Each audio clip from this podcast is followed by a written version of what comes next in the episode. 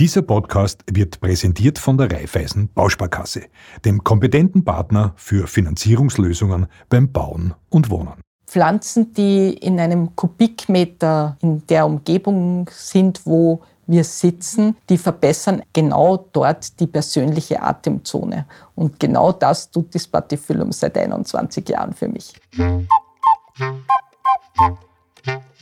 Servus zum Zuhören mit Harald Nachförg. Dieses Mal Pflanzen im Wohnraum.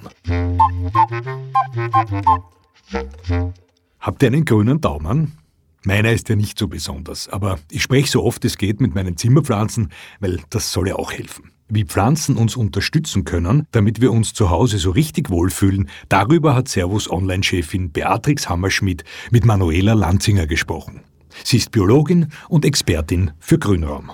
Herzlich willkommen zum Servus Podcast. Ich freue mich sehr. Dieses Mal sind wir zu Gast im Büro der Umweltberatung im 10. Wiener Gemeindebezirk und meine Gesprächspartnerin Manuela Lanzinger ist schon umrahmt von einem satten Grün, also wirklich das perfekte Ambiente, um über Pflanzen in unseren Innenräumen zu sprechen. Aber bevor wir da von Raum zu Raum gehen und unsere Pflanzen hinstellen äh, wollen, möchte ich fragen, welche Aufgaben erfüllt denn oder hat denn die Umweltberatung eigentlich? Herzlich willkommen bei uns bei die Umweltberatung hier in der Buchengasse. Äh, ich freue mich, dass Sie heute hier zu Gast sind in meinem Grünraumzimmer. Wir haben hier ja auch das Thema Grünraum, das ich persönlich mit meinen Kolleginnen und Kollegen hier betreue für dieses Zimmer. Aber die Umweltberatung deckt sehr viele Themen ab. Wir sind in Wien die erste Anlaufstelle für alle Umweltfragen und stehen den äh, Menschen in Wien äh, entweder per Telefon, per E-Mail oder auch persönlich für Beratungen zur Verfügung.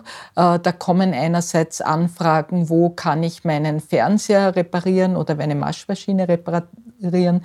Genauso gibt es aber eben auch Fragen, äh, was kann ich tun gegen die Schnecken im Garten, was kann ich tun, um ökologisch zu reinigen. Also wir decken hier sehr, sehr viele Themenbereiche von den Umweltschutzthemen hier ab. Es grünt in sehr vielen Bereichen. Draußen ist es ja so, dass es schon langsam zum Herbsteln beginnt. Die Temperaturen sinken. Wir sind immer mehr in den Innenräumen unterwegs. Warum ist es denn so wichtig, dass wir uns in den Innenräumen mit Pflanzen umgeben? Warum tun uns Pflanzen so gut? Nun, einerseits ist es ja so, wir verbringen 20 Stunden pro Tag eigentlich in Innenräumen. Mehr als wir draußen verbringen. Und natürlich wird Ihnen jeder Arzt, jede Ärztin empfehlen, draußen spazieren zu gehen, das Grün und die Natur zu genießen. Aber eben, es ist auch gut, diese Natur ein bisschen auch zu uns zu holen. Es gibt da ganz, ganz tolle Studien, auch durchaus auch in Österreich gemacht, äh, wo von Phytophilie gesprochen wird. Phyto sozusagen von Pflanze und Philie, was man eben gern hat, dass wir eben alle auch von unserem Ursprung her auch oder von unserer Evolution her eben mit der Natur aufgewachsen sind oder groß geworden sind oder eben auch in der Natur entstanden sind als Menschen. Und daher wir auch einen sehr engen Bezug zu Pflanzen haben und Pflanzen uns irgendwie auch die Natur widerspiegeln und uns deswegen wir uns auch wohler fühlen, wenn wir uns mit Pflanzen umgeben. Welche Rolle spielt denn da auch die Farbe Grün? Grün ist eine Farbe, die beruhigend wirkt. Und genauso wirken eben auch Pflanzen auf uns. Es hat da zum Beispiel ganz tolle Studienergebnisse gegeben, dass Pflanzen bei Führerscheinprüfungen zum Beispiel aufgestellt worden sind in Wien. Und dann hat man festgestellt, dass jene Führerscheinprüflinge, die ihre Computerprüfung gemacht haben, in Tischen, wo Pflanzen gestellt waren, dass diese Leute ein bisschen ruhiger waren. Äh, der Blutdruck war nicht so hoch, der Pulsschlag war nicht so hoch und die, die Menschen waren einfach entspannter und haben in Ruhe ihre Prüfungen abgelegt. Genauso hat man in Norwegen in Grundschulen Kinder befragt, ob sie lieber in eine Klasse gehen, die begrünt ist oder in eine Klasse, die eben kahl ist. Und die Kinder haben sich eindeutig dafür ausgesprochen, in einem begrünten Klassenraum unterrichtet zu werden. Ja, wie machen denn die Pflanzen das? Einerseits reicht schon mal die Farbe grün. Es ist einfach so, dass durch diese grüne Farbe oder auch dadurch, dass eben das die Natur widerspiegelt. Über 55 Prozent der Wirkung von Pflanzen ist eigentlich so, dass es auf das Arbeitsklima oder eben auch auf die Seele von uns angenehm, entspannend, beruhigend wirkt. Das ist das eine. Was natürlich aber Pflanzen an sich auch können, sie können Staub binden über die Blätter.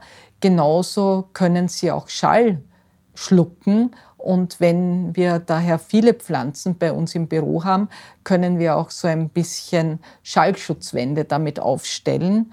Und eine ganz geringe Fähigkeit von Pflanzen, wir sagen von 100 Prozent positiver Wirkung, 1 Prozent können Pflanzen auch über die Enzyme in ihren Blättern, aber auch in den Wurzeln mit den Wurzelmikroben auch Schadstoff abbauen. Gilt das für alle Pflanzen? Also sind alle Pflanzen gleich wohltuend für uns? Eigentlich gilt das für alle Pflanzen. Äh, bezüglich Schadstoffabbau hat ja vor allem da die NASA sehr viel erforscht. Da wurden nicht alle Pflanzen erforscht. Äh, was aber schon auch wichtig ist, eben Pflanzen geben über ihre Blätter ja äh, Wasser ab und daher steigt ja auch die Luftfeuchtigkeit im Raum. All diese Wirkung haben Pflanzen, die natürlich auch größere Blätter haben. Und die dünnere Blätter haben, also wenn ich jetzt natürlich einen Kaktus habe oder, oder eine Pflanze habe, die sehr dicke Blätter hat, kann die nicht so viel Luftfeuchtigkeit abgeben. Die kommt ja aus dem trockenen System und die soll ja gar nicht so viel Feuchtigkeit mhm. abgeben. Die muss sich ja schützen, diese Pflanze, mit dicken Blättern. Aber jene Pflanzen, die große Blätter haben, die dünne Blätter haben, Pflanzen, die vor allem sehr wüchsig sind, die eine hohe sogenannte Transpirationsrate haben, also viel Wasser aufnehmen und viel Wasser abgeben, die können natürlich auch zu dieser ganzen Luftfeuchtigkeitsanstieg und zu der Staubbindung viel mehr beitragen. Derzeit sind ja Kakteen wieder sehr beliebt. Wenn ich mir also mein, meine Kakteen in meine Wohnung hole, kombiniere ich das am besten mit Pflanzen, die möglichst große grüne Blätter haben. Absolut, das ist auf jeden Fall empfehlenswert.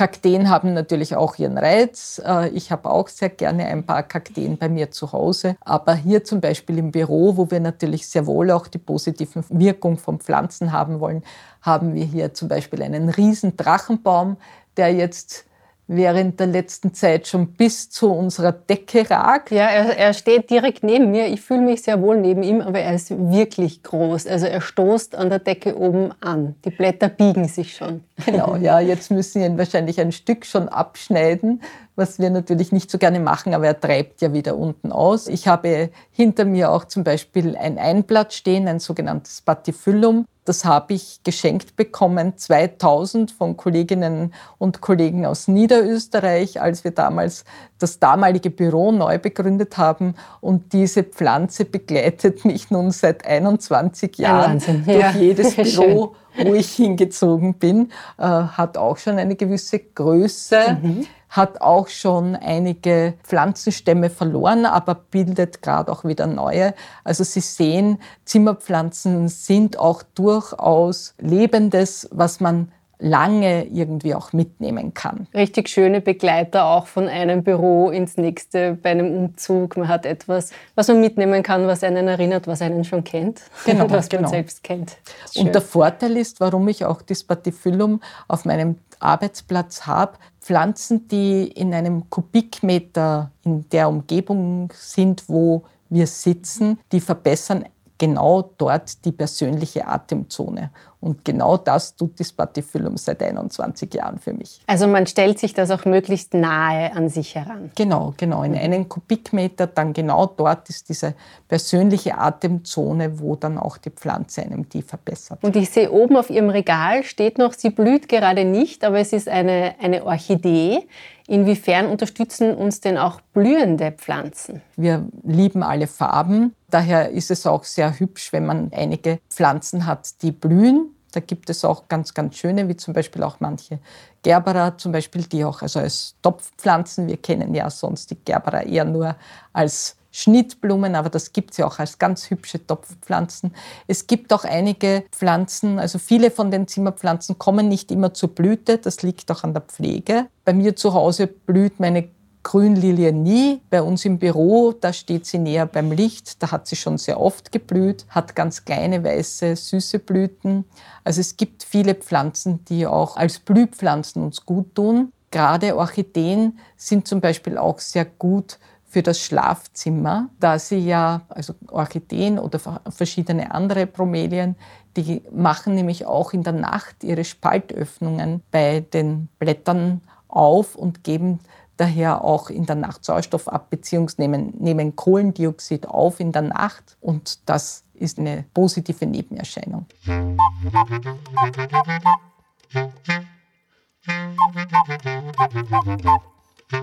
Ich würde ja sehr gern mit Ihnen von Raum zu Raum gehen, in einer Wohnung oder in einem Haus und mir da in jedem Zimmer anschauen, welche Pflanzen denn da gut geeignet sind und, und uns gut tun. Wir können gerne gleich mit dem Schlafzimmer beginnen. Das ist ja wirklich so ein ganz ein, ein wichtiger Raum für uns, weil nur wer gut schläft, kommt auch gut durch den Tag. Und da gibt es ja diese Meer dass Pflanzen im Schlafzimmer besser nichts verloren haben, weil sie nehmen uns die Luft. Was ist denn da dran? Ja, ich weiß davon, allerdings ist das wirklich eine Mehr. Also das stimmt tatsächlich nicht. Es hat da sogar einmal eine Universität ihren Studierenden in einem Glashaus schlafen lassen, um zu sehen, was dann passiert. Und die haben sehr, sehr gut geschlafen, haben sich sehr, sehr wohl gefühlt dann mit den ganz vielen Pflanzen in dem Glashaus. Also Pflanzen stören unseren Schlaf nicht, was einfach auch wichtig ist. Äh, also wie gesagt, was sehr angenehm ist, man kann sich natürlich alle Pflanzen ins Schlafzimmer stellen. Was unangenehm werden kann, ist zum Beispiel, dass stark duftende Pflanzen prinzipiell nicht nur im Schlafzimmer äh, Kopfschmerzen mhm. verursachen können. Und das kann einfach dann ein bisschen unangenehm sein. Wie gesagt, also gerade Bromelien, Sansevieria oder auch Orchideen sind oder auch Aloe das sind durchaus Pflanzen, die im Schlafzimmer einen sehr schönen Platz finden. Und wie viele Pflanzen sollen, dürfen in meinem Schlafzimmer stehen? Also das ist unbegrenzt. Ich denke mir, das geht dann wirklich nach dem Platz. Auch in einem Glashaus, wo, ganz, wo mehr Pflanzen als Bett war, haben die Studierenden damals nicht darunter gelitten, dass sie mit vielen Pflanzen umgeben waren. Ich denke mir, auch in einem, auch zum Beispiel im Wohnzimmer, wo man ja auch gern viele Pflanzen hinstellt, dekorative, große Pflanzen.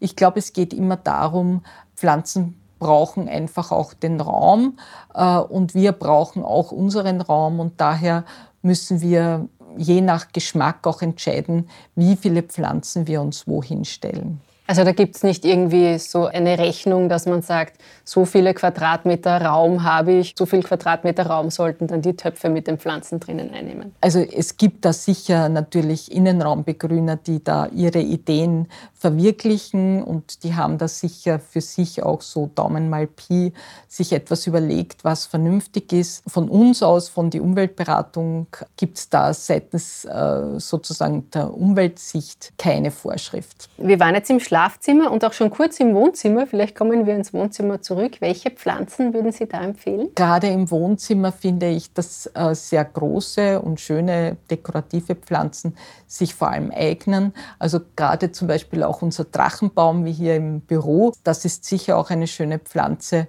für ein Wohnzimmer oder auch die verschiedenen Birkenfeigen. Da gibt es ja ganz, ganz viele Züchtungen schon mit langen Blättern, langen, schmalen Blättern, größeren Blättern, kleineren Blättern. Die passen sehr gut oder auch der Elefantenfuß oder verschiedene Palmen passen sehr, sehr gut ins Wohnzimmer. Im Wohnzimmer findet auch viel Familienleben statt, also auch Emotionen und Gefühle spielen da oft eine große Rolle. Inwiefern können uns Pflanzen denn da auch helfen oder unterstützen? Pflanzen beruhigen uns, äh, wirken sehr positiv auf unser Gemüt und daher sind sie natürlich gerade auch im Wohnzimmer sehr geeignet, uns dabei ein bisschen zu unterstützen. Dann gehen wir vom Wohnzimmer in die Küche. Da wird gekocht, da wird es mal heiß, mal kalt, es dampft, das Öl spritzt vielleicht. Welche Pflanze fühlt sich da wohl? Viele nehmen natürlich auch gerade Kräuter, die sie dann in der Küche ansiedeln, was durchaus eine Möglichkeit ist. Aber es können auch zum Beispiel Pflanzen wie auch die Spatifyllum oder die Anturie,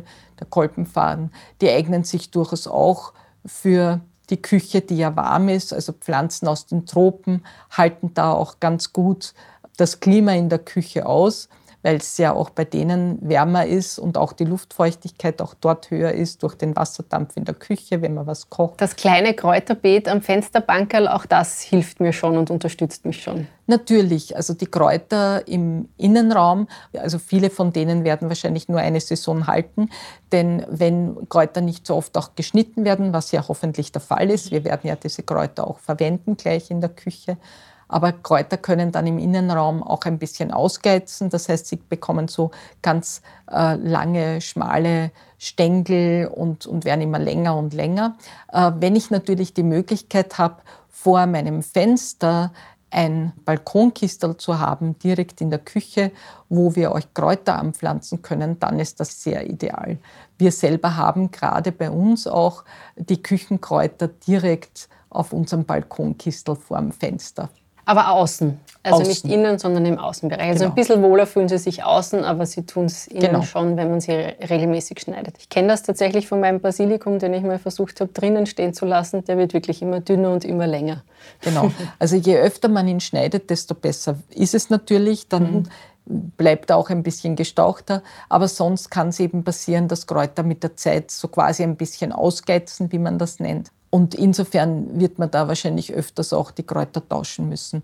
Was sehr gut auch geht, ist in der Küche sich Sprossen zu ziehen oder auch zum Beispiel Kresse, Samen zu ziehen. Also all das funktioniert sehr gut. Und man kann es auch gleich wieder zum Kochen verwenden. Genau. Sie können es gleich wieder zum Kochen verwenden und haben ganz frische, ganz tolle Vitamine für Sie. Dann gehen wir vielleicht ins Badezimmer. Da ist es ja oft ein bisschen schwierig. Viele Bäder haben kein Fenster oder nur ein kleines Fenster. Es wird auch sehr feucht. Welche Pflanzen könnte ich mir denn da gut hinstellen? In meinem Badezimmer zum Beispiel habe ich gar kein Fenster. Da kann ich keine Pflanze leider reinstellen. Das Bad ist auch ein bisschen zu klein. Aber wer Platz hat und wer auch tatsächlich Licht im Badezimmer hat, auch wenn es ein bisschen weniger ist, auch wenn es ein bisschen dunkler ist, dann eignen sich zum Beispiel Fahne, weil die Luftfeuchtigkeit auch sehr gut vertragen. Und das sind dann durchaus äh, sozusagen Pflanzen, die dafür schon auch recht geeignet sind. Wenn wirklich gar kein Licht drinnen ist und es auch nicht die Möglichkeit gibt, dauernd oder zu gewissen Zeiten eine Pflanzenlampe dort reinzustellen, wird die Pflanze sich da eher ein bisschen schwer tun. Und wie sieht es im Kinderzimmer aus? Für das Kinderzimmer eignen sich Pflanzen, die auch schneller wachsen, wo die Kinder auch ein bisschen mitbeobachten können, wie die Pflanzen wachsen. Grünlilie ist da zum Beispiel geeignet oder Brutblatt. Grünlilie bindet ja Kindel aus und dann können wir die auch gleich vermehren und das macht Kindern natürlich Riesenspaß. Äh, wir müssen natürlich dazu sagen, dass sehr, sehr viele unserer Zimmerpflanzen stammen ja aus den Tropen und Subtropen. Viele, viele unserer äh, Zimmerpflanzen gehören zur Familie der Aaronstabgewächse. Äh, und haben daher ein bisschen dieses Aroin, das ist ein, eine Art Gerbstoff, also sozusagen ein Stoff, der auch ein bisschen reizend wirken kann. Ähm, insofern muss man ein bisschen aufpassen, wenn Kinder noch ganz klein sind und gerne alles in den Mund nehmen. Allerdings muss man sich auch hier nicht ganz große Sorgen machen. Mich rufen öfters Eltern an und sagen, oh je, jetzt habe ich ein Baby bekommen, muss ich jetzt all meine Pflanzen entfernen? So ist das nicht. Ich empfehle natürlich dann, gerade wenn die Kinder dann anfangen zu krabbeln und alles in den Mund zu stecken, Pflanzen eher so aufzustellen, dass die Kinder nicht direkt drankommen, also zum Beispiel auf Regale raufzustellen. Allerdings ist es so, dass die Kinder dadurch, dass ihr das dann auch bitter schmeckt oder eben auch nicht, nicht angenehm schmeckt, spucken die meisten Kinder auch, wenn sie wirklich an einer Pflanze ein bisschen lutschen, diese Pflanze sehr schnell auf und es kommt zu relativ wenig Vergiftungserscheinungen tatsächlich bei kleinen Kindern. Also ich denke mir, das müssen dann die Eltern einfach sehen, wie, wie da ihre Kinder sich verhalten, es ihnen natürlich auch erklären. Das betrifft ja auch, wenn ich mit Kindern im Wald gehe, muss man Kindern einfach beibringen, dass man nicht alles in den Mund nehmen soll. Also nicht, nicht jede rote Beere ist essbar. Ist eine gute Beere für also. sich, ja, genau.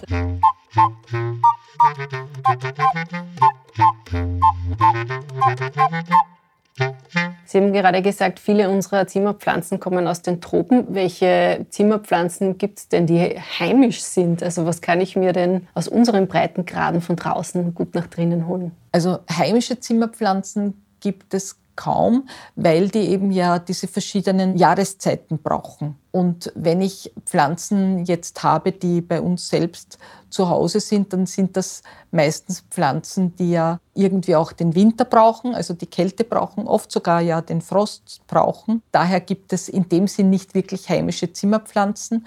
Es gibt relativ viele Pflanzen, die ja auch dann schon gezüchtet worden sind und die halt dann das auch ein bisschen mehr aushalten. Also viele Palmen, die ja sonst eher auch aus den mediterranen Bereichen stammen, sind jetzt schon so gezüchtet, dass sie bei uns auch im Winter eine Temperatur von 20, 22 Grad aushalten. Wenn wir jetzt ja schon gerade bei den nicht unbedingt jetzt heimischen, aber bei Pflanzen sind, die von nicht so weit entfernt kommen, wo sich solche Pflanzen eignen, ist zum Beispiel ein unbeheiztes Vorzimmer, ein Stiegenhaus zum Beispiel, das eben auch unbeheizt ist. Dort können Sie zum Beispiel mediterrane Pflanzen hinstellen. Denn diese brauchen eben ja dann, also wenn ich jetzt da Kübelpflanzen habe, die auch im Garten stehen habe oder eben prinzipiell immer dort stehen habe, dann sind das Pflanzen, mediterrane Pflanzen, die ja auch im Winter es etwas kühler wollen, vielleicht so um die 10, 15 Grad.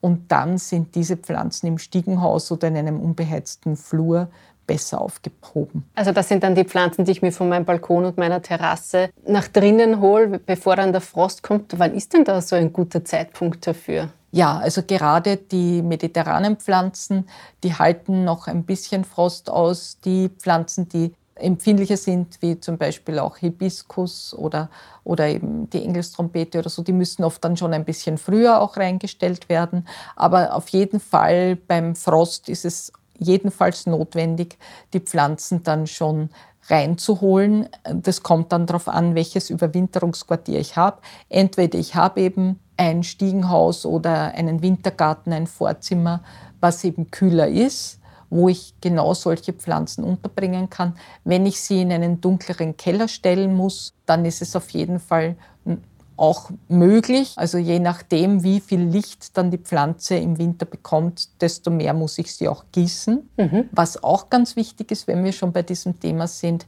achten Sie darauf, dass die Blätter trocken sind und dass sie die Pflanzen auch im Winterquartier nicht zu eng stellen, damit sie auch nicht eben, weil sie zu feucht sind, Pilzkrankheiten reinschleppen oder auch, wenn sie zu dicht stehen, dann untereinander Schädlinge weitergeben. Und zu warm mögen, kann mir jetzt meinen Zitronenbaum nicht ins Wohnzimmer stellen im Winter. Die werden das nicht gut aushalten, außer es sind schon solche gezüchteten Formen, die wirklich dafür gedacht sind. Das sind so kleine Zuchtformen oft, so kleine Zitronen-Orangenbäuchchen, die dann manchmal schon für das Zimmer gezüchtet worden sind. Aber die normalen Zitronen- und Orangenbäumchen, die brauchen dann schon eine Temperaturabsenkung im Winter. Ich habe es einmal versucht, war keine gute Idee. Geht nicht gut aus, ja. Gut Wenn aus. es eine richtig mediterrane Pflanze ist, dann braucht sie höchstens 15 Grad, sonst geht sie nicht gut im Winter. Was viele Wohnungen oder Häuser heutzutage auch haben, ist eine Fußbodenheizung. Was muss ich denn da beachten? Ja, Fußbodenheizungen kommt natürlich auch darauf an, wie stark ich diese Fußbodenheizung eingestellt habe.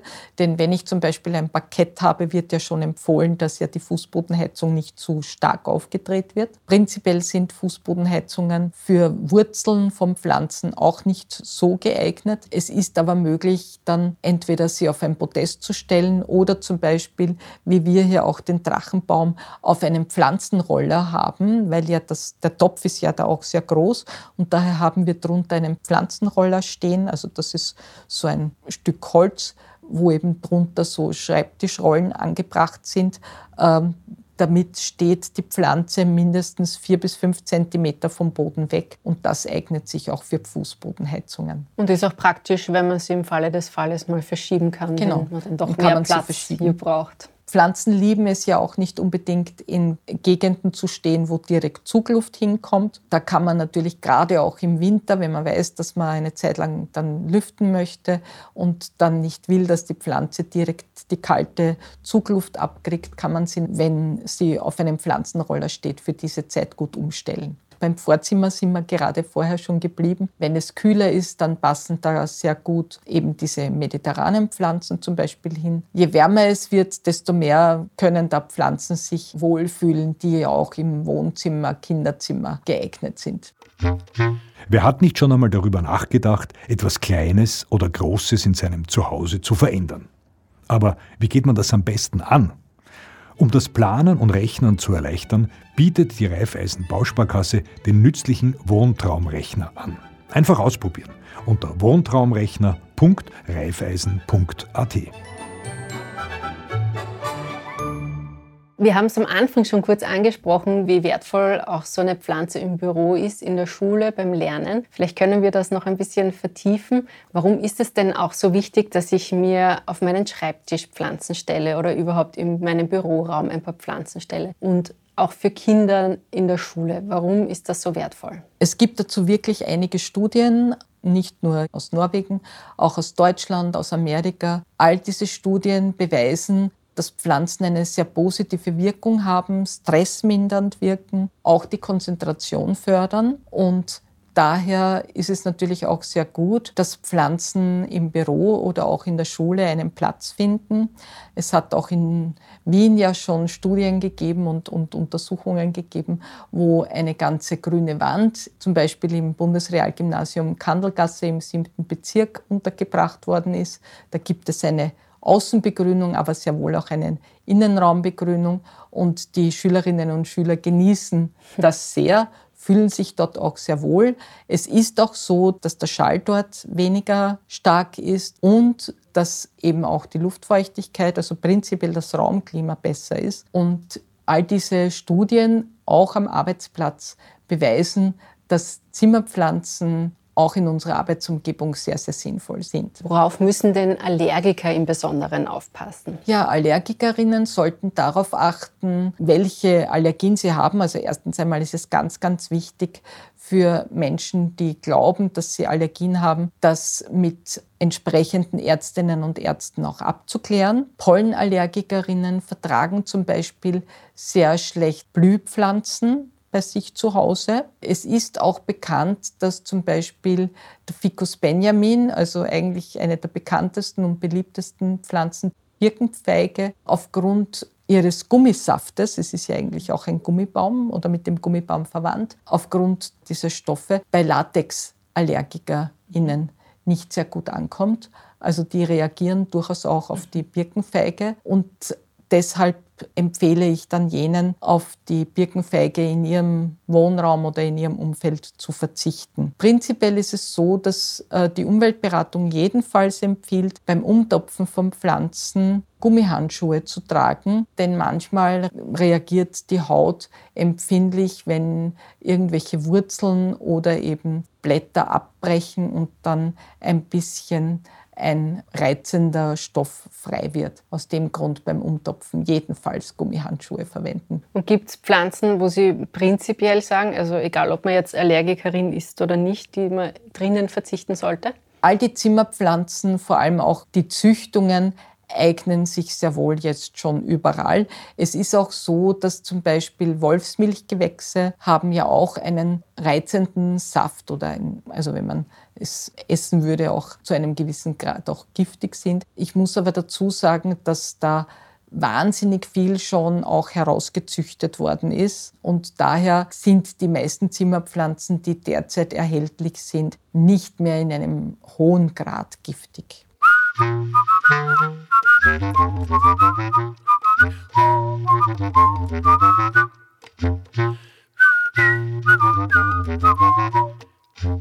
haben es ja schon gesagt, Pflanzen tun gut, sie filtern Dinge aus der Luft heraus. Mit welchen Schadstoffen kommen wir denn in unseren Innenräumen ganz prinzipiell häufig in Berührung? Ja, in den Innenräumen haben wir Formaldehyd, Trichlorethylen, Benzol zum Beispiel auch sind so typische Schadstoffe. Formaldehyd gast eben aus aus Spanplatten zum Beispiel oder was eben auch sehr oft vorkommt, dass eben verschiedene Lösungsmittel enthalten sind, auch in irgendwelchen Klebern von Tapeten oder wenn, wenn eben der Teppich verklebt wird oder auch Reinigungsmittel können dazu beitragen, dass eben im Innenraum sich Schadstoffe anhäufen. Aus diesem Grund ist es aber ganz, ganz wichtig, da sagen wir als die Umweltberatung dazu, es reicht nicht, sich Zimmerpflanzen in die Wohnung oder ins Büro zu stellen und zu glauben, dass damit irgendwie eine Entgiftung funktioniert. Ganz, ganz wichtig ist regelmäßiges Lüften, mehrmals untertags Stoßlüften, das heißt wirklich die Fenster ganz weit aufreißen, frische Luft reinlassen, wenn möglich einmal durchziehen lassen. Nur dann kann ich wirklich davon ausgehen, dass ich eine bessere Reduktion von Schadstoffen erreiche. Und ganz wichtig, auch vorbeugend, verwenden Sie umweltfreundliche Materialien, verwenden Sie ökologische Reinigungsmittel, denn dann können Sie von Anfang an schon Schadstoffe minimieren. Was tun denn die Schadstoffe mit uns? Ja, das ist sehr unterschiedlich. Es können Atemwegsreizungen passieren. Genauso, ich meine, kommt darauf an, zum Beispiel, also auch bei Reinigungsmitteln, wenn ich Reinigungsmittel verwende, kann ich auch Hautausschlag bekommen. Aber die Schadstoffe, die ich in den Innenräumen habe, können auch in großen Konzentrationen oder auf längere Zeit, können sie auch sogar chronische Krankheiten wie zum Beispiel auch Krebs auslösen. Aus dem Grund ist es eben sehr, sehr wichtig, hier auf eine gesunde Innenraumluft zu achten. In Amerika wurde ja dieser Begriff Sick Building Syndrom in großen Büroräumlichkeiten mit Klimaanlagen erfunden oder festgestellt, denn dort hat das Gebäude tatsächlich die Menschen krank gemacht. Also die Menschen haben Atemwegsbeschwerden bekommen, hatten trockenen Hals bekommen, Reizhusten, haben auch Allergien zum Beispiel bekommen. Und all das war eben bedingt durch die Schadstoffe und dadurch, dass halt auch die Klimaanlagen damals noch weniger gereinigt worden sind. Also wir achten darauf, dass grundlegend schon unsere Umgebung möglichst schadstofffrei ist und die Pflanzen sind dann noch so das Tüpfelchen auf dem i, damit es uns richtig gut gehen kann. Genau. Also wichtig ist vor allem schadstoffarme Materialien zu verwenden, richtig zu lüften, oft genug zu lüften und dann auch für das persönliche Wohlbefinden auf Zimmerpflanzen zu setzen. Wenn ich jetzt jemand bin, der nicht unbedingt den allerbesten grünen Daumen hat, zu welchen Zimmerpflanzen greife ich denn dann am allerbesten? Es gibt relativ viele robuste Zimmerpflanzen, wie zum Beispiel eben auch die Grünlilie oder eigentlich auch die, die, der Drachenbaum ist relativ unkompliziert. Auch diese ganzen Philodendronarten zum Beispiel, die ja Ausläufer bilden. Also auch wenn da mal etwas passiert, kann ich aufgrund der Ausläufer mir auch dann Stecklinge machen und mir auch wieder das neu einsetzen und habe die Chance, auch wenn ich mal einen, einen Pflegefehler begangen habe, vielleicht doch wieder eine Möglichkeit zu mhm. schaffen, dass es halt das nächste Mal wieder besser funktioniert. Sehr gut. Welche ist denn Ihre Lieblingszimmerpflanze und warum genau diese? Also meine Lieblingsblume ist die Efeutute. Ich habe Katzen zu Hause und meine Katzen sind immer ganz verrückt gewesen und haben teilweise auch die Zimmerpflanzen dann zerkratzt, sie auch natürlich angefressen, was mir auch nicht so recht war. Und ich habe daher zu Hause großteils Ampelpflanzen. Also bei mir hängen die alle in einer, Häng also in einer Ampel von oben runter, in einer Hängeampel. Und da schaut die Efeutute sehr, sehr hübsch aus. Ich habe sie da auch oft an Plätzen, wo es nicht so hell ist und die verträgt sehr viel Schatten. Einige von den Efeututen sind ja nicht nur ganz grün, sondern so grün-weiß gesprenkelt, panaschiert nennt man das ja. Und meine Efeutute schaut genauso aus. Ich habe eben diese Panaschierung bei meiner Efeutute zu Hause. Das macht einfach das Zimmer sehr bunt mit dieser grün-weiß gesprenkelten Form. Und die Pflanze wächst von oben herab und ich schneide eben, wie weit ich sie runterwachsen lasse und wann ich sie abschneide. Das gefällt mir am besten. Vielen Dank für das tolle Gespräch. Danke, dass Sie da waren.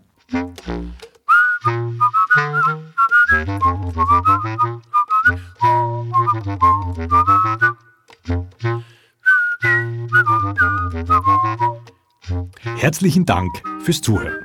Wenn auch ihr freche Katzen habt, vor denen Pflanzen in Sicherheit gebracht werden müssen, werft einen Blick in unseren Online-Shop Servus am Marktplatz.